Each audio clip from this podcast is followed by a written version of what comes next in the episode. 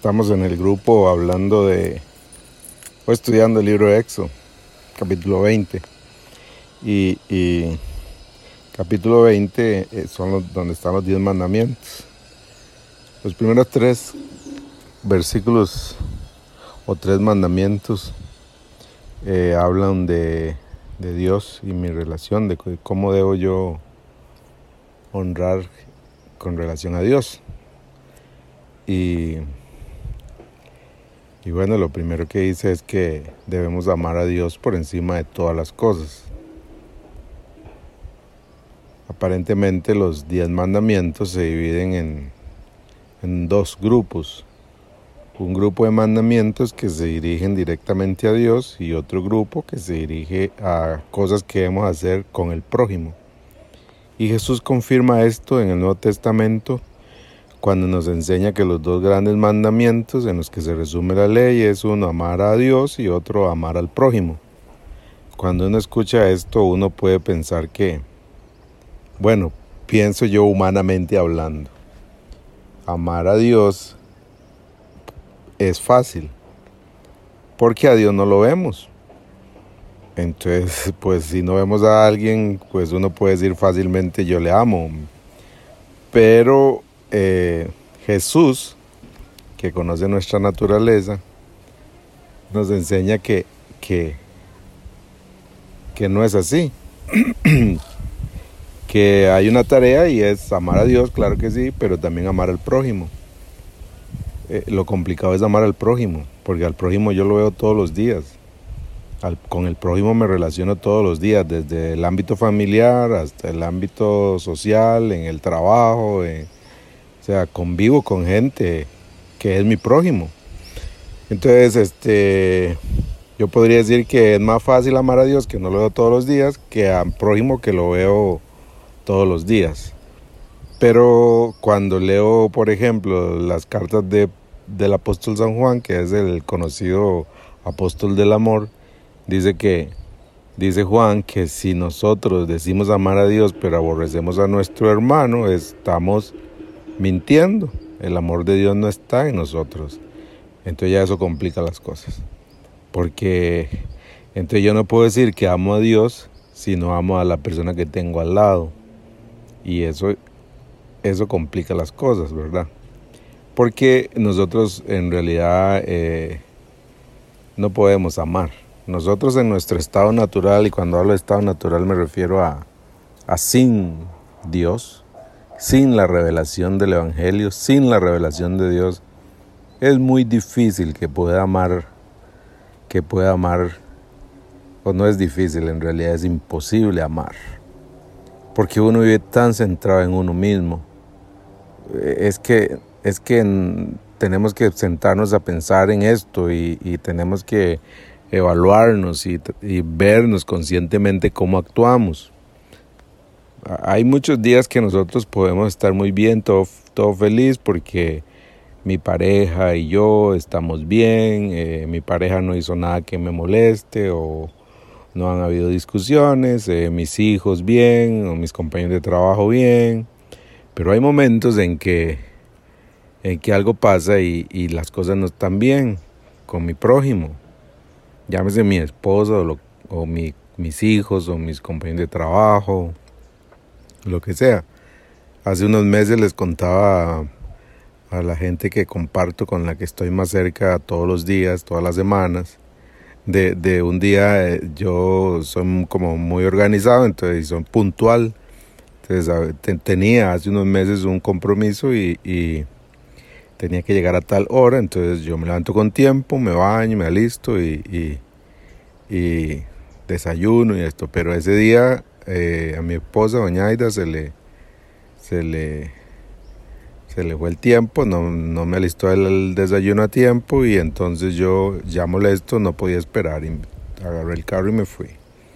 Cuando iba en el camino, este, iba bravísimo o sea, iba molesto, iba pensando un montón de tonteras eh, con relación a, a, Aida, que es, que es, digo yo, una mujer, la mujer que he amado desde mi juventud.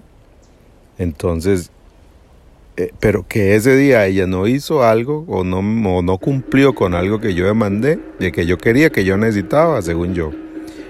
Y entonces, bueno, gracias a Dios por el Espíritu Santo que siempre empieza su trabajo en medio de nuestras actitudes negativas, empieza a trabajar y empieza a, a terapiarnos y a llevarnos a, entender que eh, eh, el problema no es Doña Aida, el problema soy yo, el problema es que yo estoy demandando. Pero el punto es este, el punto al que quiero llegar es este. Doña Aida es la persona que yo amo, que he amado de mi juventud, que yo digo que he amado desde mi juventud. La mujer por la que yo creo que daría mi vida. Y, y, y lo creo porque, digamos, si un día estamos en peligro, yo creo que yo voy a poner mi vida por encima de la de ella, yo la voy a defender y, daría mi vida en ese sentido. Eh, pero sin embargo, me cuesta eh, aceptar eh, aquellas cosas que a veces hace que no satisfacen mis propias necesidades.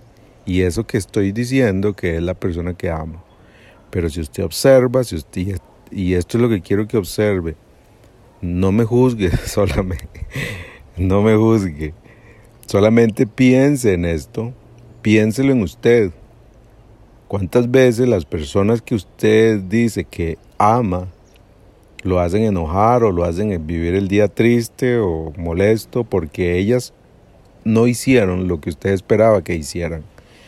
No, no opinaban igual que usted o no creían igual que usted o no actuaron como usted esperaba. Y, y por eso usted se amargó el día, ya no disfrutó el día. Y eso con las personas que usted dice amar. Es que esa es la realidad.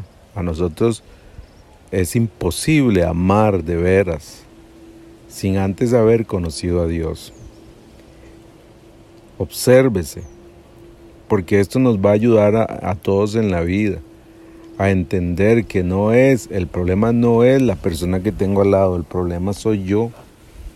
El problema soy yo que, que, que espero que las personas que yo amo me cumplan, hagan lo que yo quiero, piensen como yo quiero, actúen como yo quiero.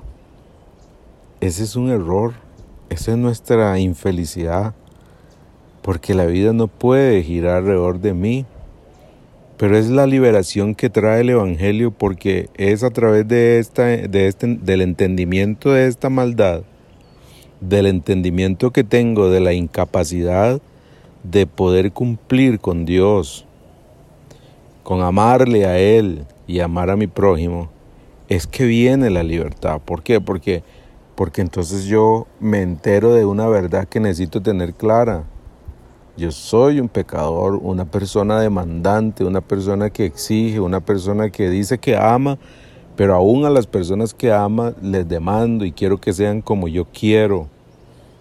Y esa es mi infelicidad. Y es ahí entonces cuando Dios, con su gran misericordia, me revela que quién soy y me lleva a Jesús.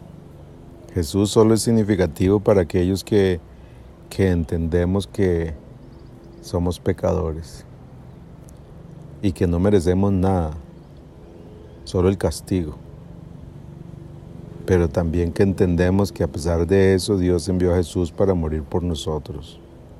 Esa es la maravilla del Evangelio. Es la maravilla de poder entender que definitivamente yo no puedo amar como Él ama. Y cuando escribe Dios con Moisés eh, los, mandamientos, no los está escribiendo, es un pacto, es un pacto entre dos, entre dos personas, en ese momento entre Dios y su pueblo. Un pacto que claramente ellos no iban a cumplir y Dios sabía que no podían cumplir. Y entonces él hace un pacto de amarlos y ser misericordioso con ellos, a pesar de que sabía que no iban a poder cumplirlos. Y unos días después de que Moisés baja con las tablas, ya Israel estaba haciendo un, ídolo y adorando a un ídolo. O sea, ya le había dado la espalda a, a Dios. Pero Dios es un Dios misericordioso. No estaba pensando en ese momento, estaba pensando en el futuro, en cuando enviaría a Jesús para pagar lo que nosotros nunca podríamos pagar. Ese es el verdadero amor.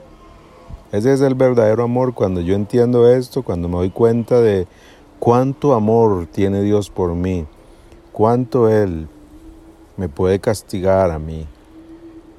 Y sin embargo no lo hizo. Envió a Jesús para pagar lo que yo no podría pagar jamás. Es cuando entiendo que de veras experimento un amor que nunca antes he podido experimentar. Y es el amor de Dios que me perdona a pesar de todo lo que yo soy. Y es entonces cuando definitivamente y de manera sobrenatural yo puedo amar aún a los que me hacen daño.